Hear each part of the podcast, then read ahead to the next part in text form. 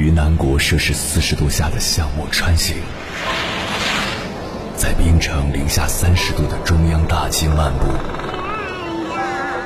往十里洋场听罢一曲天涯歌女，西出阳关凭黄沙穿金甲，风霜雨雪，四季如歌，不曾倦怠。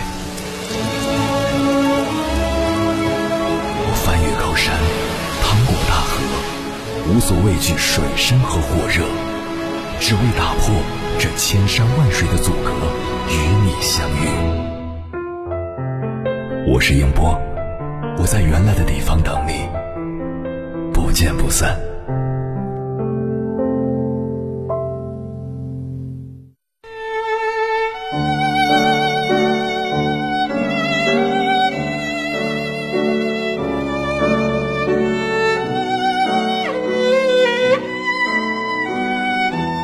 俗话说，男人是搂钱的耙子，女人是装钱的匣子。古往今来，一般家庭都是女人管钱，但是随着社会的发展，女性地位的提高，女人的工作机会更多了，经济上也更独立了，因此婚后的管钱模式也变得多样化。看过一则关于结婚后你们家谁管钱的调查，结果显示，选择老婆管钱的占到了百分之四十。选择老公管钱的占百分之三十，选择共同管理的占百分之二十，剩下的百分之十选择了各管各的。这也基本代表了现阶段每个家庭的管钱模式。这四种模式，前三种还可以，唯独最后一种要慎重。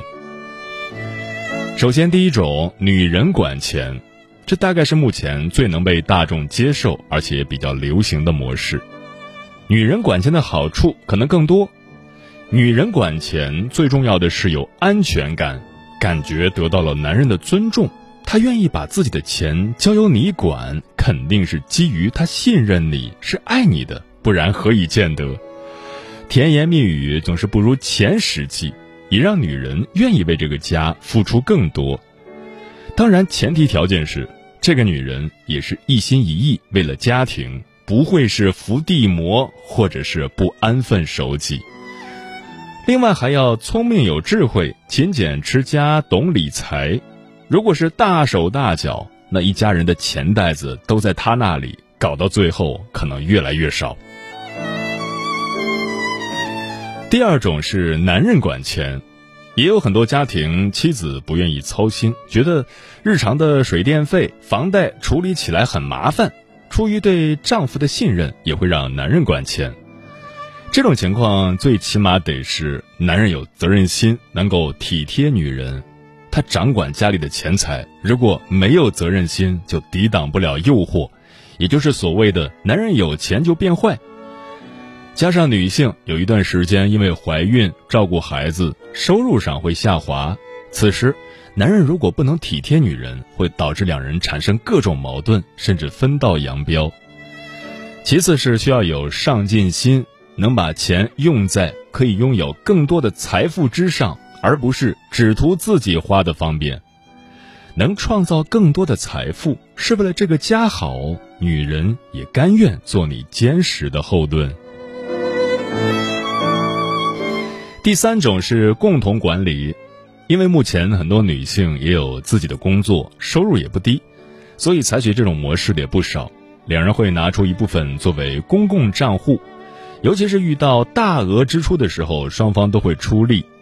这样的模式，夫妻二人最起码两个人都知晓家庭的资产，包括收入、支出、负债，知道钱的来龙去脉。最后一种则是各管各的，双方都有工资。但对对方的收入支出不知道，男人也不会给女人钱，慢慢的都会感觉离心离德，也感觉这个家有自己没自己没什么区别，而且每次出钱双方都不情愿，好像是拿了自己的钱去贴补别人，没有家的整体概念。曾经相声演员曹云金和前妻唐婉就出现过这样的情况，曹云金怒怼道。对呀，花钱凭什么我出大头？唐婉也生气的回道：“因为你是孩子爸爸。”婚后，唐婉放弃演艺事业，专心在家相夫教子，但两人还是离婚了。各管各的这种模式，到最后就变成了 A A 制。对此，演员郭晓东曾表示：“既然是夫妻，为啥还要 A A 制啊？”他的妻子程丽莎说：“郭晓东一直掏空钱袋子养他。当婚姻面对柴米油盐的时候，没有什么承诺比这个承诺更能成为承诺。”他问郭晓东：“傻不傻？”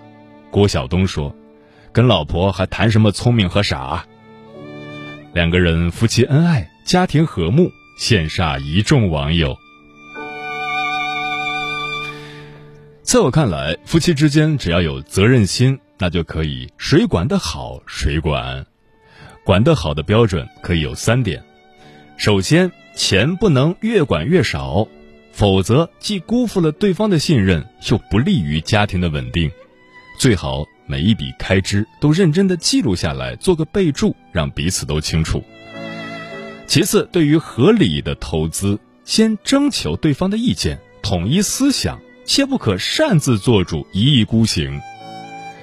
最后，也可以给自己一个时间期限，如果双方都满意，就继续管理；不满意，则可以对调，也让另一个人感受一下管理家庭财产的不易。关系靠爱来维持，生活靠钱来维持。不同的婚姻都有各自的相处模式，但最终的目的都是为了让婚姻更好。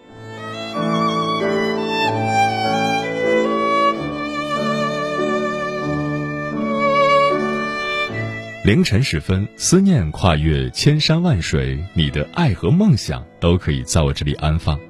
各位夜行者，深夜不孤单。我是迎波，陪你穿越黑夜，迎接黎明曙光。今晚跟朋友们聊的话题是：结婚以后谁管钱更合适？关于这个话题，如果你想和我交流，可以通过微信平台“中国交通广播”和我分享你的心声。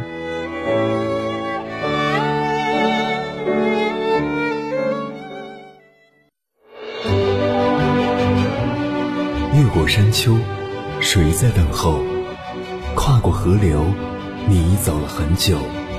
我想，你应该一直在等候，怀着同样的心事，保持最初的温柔，等候我的不远万里，在今夜与你邂逅。中央人民广播电台交通广播，千山万水只为你，夜上浓妆，月色正好。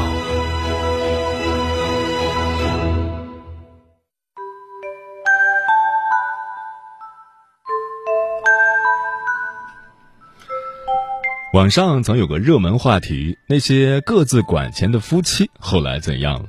评论区里众说纷纭。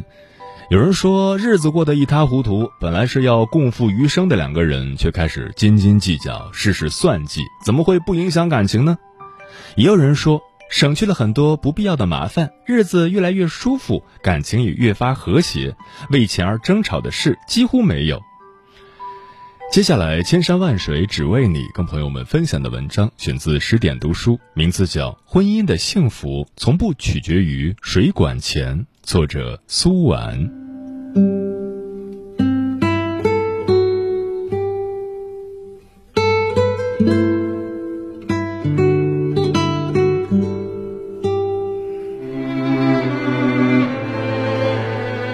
婚姻本就不是一道单选题。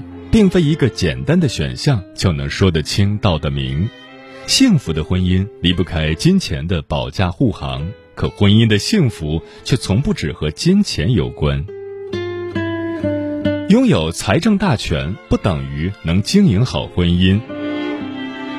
网友小呆曾分享过一段心酸的经历：婚前他一直被身边的人灌输“老婆管钱的婚姻才是幸福的婚姻”的观念。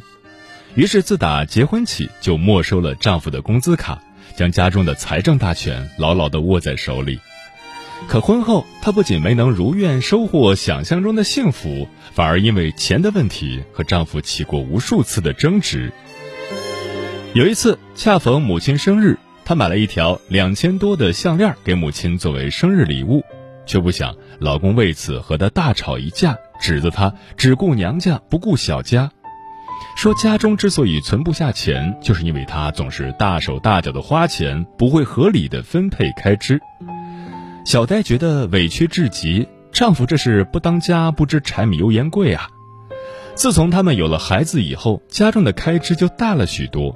一家人的吃穿用度、孩子的教育、医疗，桩桩件件都绕不开钱字。他已经处处精打细算，以前还常常会买衣服和护肤品，时不时喝个下午茶，现在都是能免则免，甚至是买个菜都要货比三家。可到头来，老公非但不领情，还给她贴上了败家的标签。生活中像小呆夫妻这样的婚姻模式其实不在少数。明明掌管着家中的经济大权，可夫妻间依旧矛盾丛生。一方觉得自己已然悉数上交了工资卡，对方应该再没有挑剔和抱怨的理由；可另一方却时常倍感孤独无助。明明是两个人的婚姻，却只剩自己一人在苦心经营。想起经济学家薛兆丰教授说过的一句话：“结婚就是办企业，就是签合同，办的是家庭企业，签的是一张终身批发的期货合同。倘若只由其中一方完全的掌控财政大权，就像是彻底剥夺了另一方的参与感，真的很难体会到个中的辛酸和艰难。把钱握在手里，从不等同于能经营好婚姻。”要携手相伴一生的两个人，彼此间若是少了信任和体谅，那再好的感情也会在柴米油盐的琐碎中日渐离散。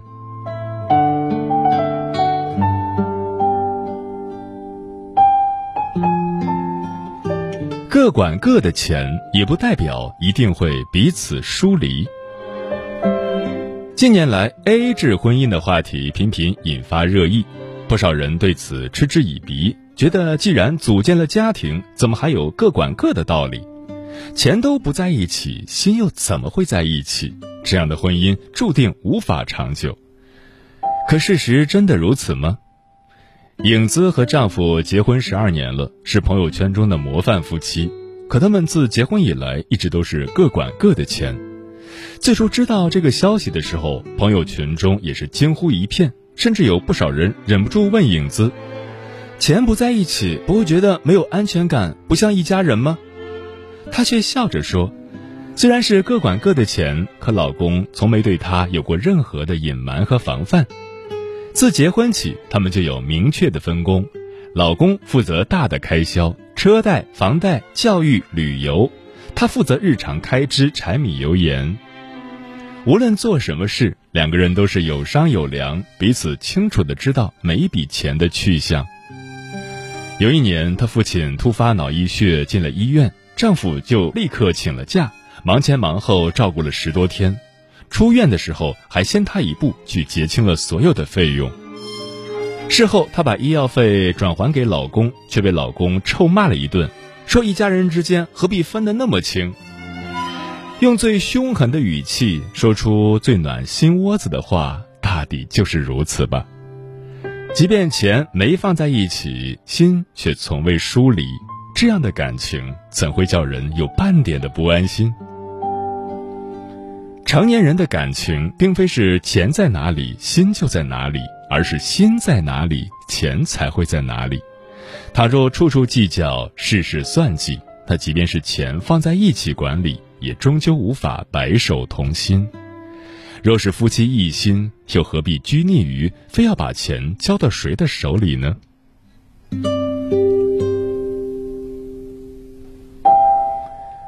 婚姻的幸福从不取决于谁管钱。网上曾有人提问：婚后谁管钱的婚姻会更幸福？其中获赞最高的答案是。心在一起的夫妻，谁管钱都幸福。的确，有人手握财政大权，照样天天倍感不安；有人各管各的账，依然把日子过得舒心惬意。婚姻的幸福与否，从不在于管钱的形式，而在于彼此是否同心。听一位叫小山的博主分享过她和她丈夫的故事。刚结婚那会儿，老公就把所有的存款和工资卡悉数交给了她，如果老公有什么日常开支的需要，再从她这儿领取。可她是对数字完全不敏感的那种人，为了管钱的事儿头痛不已，还时不时会忘了交水电物业费。后来，她索性就把经济大权交回老公手中，手头只留下自己必要的开支。相较于她的糊涂，老公则把家中的财务管理得井然有序，把钱分成定期存款、生活账户、旅游基金和理财账户。虽然没有经济大权，可老公却从不会限制她，所以他也从未觉得婚姻的幸福感和谁管钱有关，反倒是不用操心各种家庭开支。一身清静，两口子之间的感情也愈发的甜蜜。有句话说得好：幸福的婚姻爱大于钱，不幸的婚姻钱大于爱。婚姻中，许多人看似渴望拥有支配金钱的权利，可其实他们真正在意的是藏在金钱背后的尊重、信任、理解和爱意。钱像是一面镜子，最能折射出枕边人的心意。倘若彼此猜忌怀疑，那么即使经济大权在握，夫妻间也不会有片刻的安宁。若是家庭中充满体贴关怀，那么无论谁管钱，都不会伤了感情。懂得彼此尊重，凡事有商有量，才是将婚姻之船驶向幸福彼岸最有力的风帆。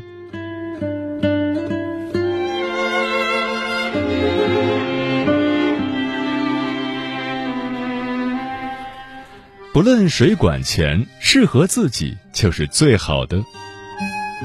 人民网曾发布过一组维度栏目联合腾讯理财调查夫妻钱财管理的报告。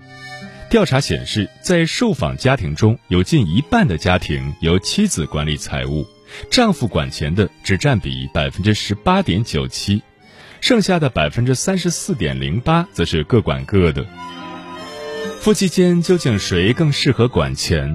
这个千古难题，或许永远没有一个标准答案。世上夫妻千千万，家家户户不一样，可无论谁管，都是为了让婚姻变得更好。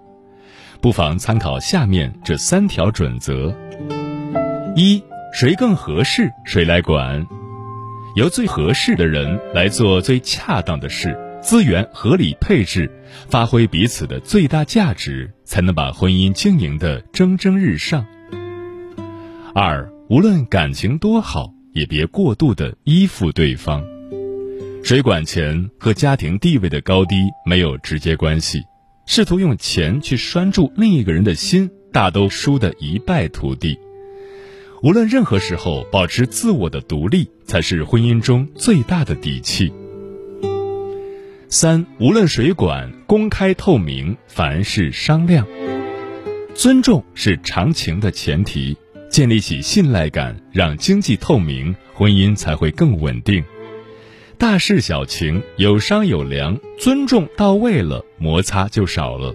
夫妻一心，黄土也能变黄金。愿你我能在婚姻之中修一个夫妻同心，共担风雨，不离不弃，少一些计较，多一些理解，把日子过得长情。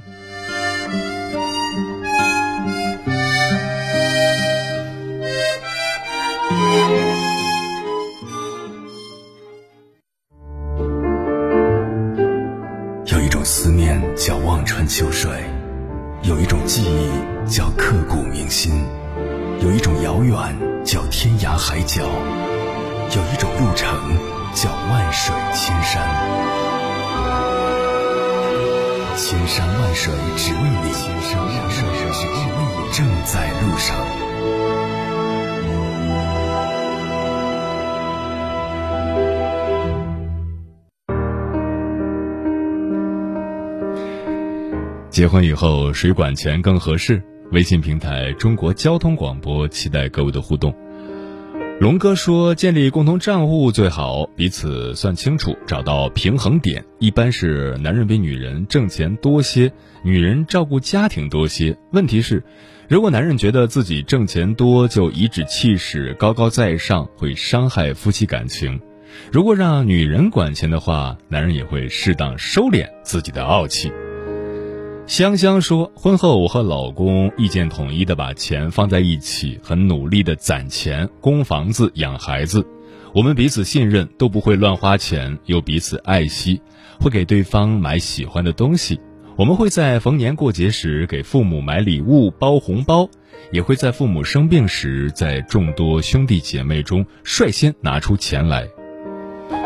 居然是我说，我也推荐建立共同账户这种模式。具体操作是设立共同账户开在一方名下，而银行电话号码则留另一方的手机号码。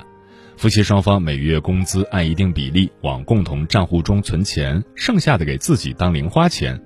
家庭日常支出、大额消费、投资理财等全部从共同账户中支付，非家用消费由自己支付，比如自己的衣服、包包、鞋子，给对方买礼物等等。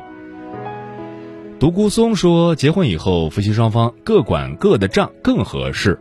需要用钱时，双方商量着来，比某一方单独管账要透明有效。”大胖又说：“各自管理各自的工资，然后从各自的工资里拿出一部分存到银行，这是我觉得最合适的管钱状态，不用纠缠，互不干扰。”喵咪说：“他的是我的，我的还是我的，都归我管。”冰山说：“直到今天，我才意识到自己的婚姻出了问题。结婚三十五年了，我从来没有管过钱。最初是两个人的钱放在一起，到后来就各管各的。平时家里大的开销都是爱人在管。”后来，爱人在本职工作之外又做了点事，也赚了些钱。可他从来不跟我谈钱，不告诉我挣了多少。我也满足于现状，但我在他面前渐渐的就找不到自尊了。嗯，婚姻是很现实的，夫妻俩可以各管各的钱，但一定要把钱谈清楚，毕竟这些都是夫妻的共同财产。夫妻之间在分工上可以男主外女主内，但本质上是平等的，是家庭战略合作伙伴，是命运共同体。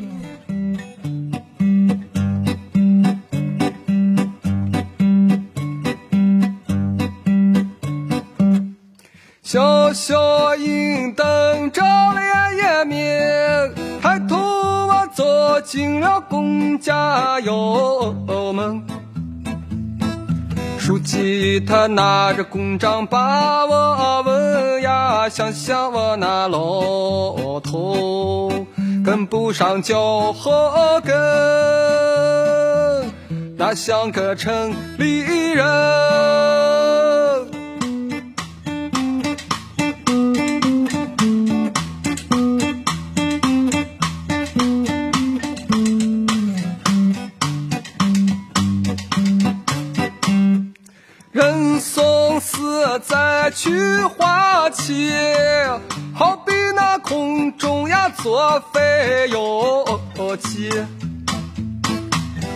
的身上没有个小毛病呀？富了善心，穷了贼，看人家隔壁，可比他强万里。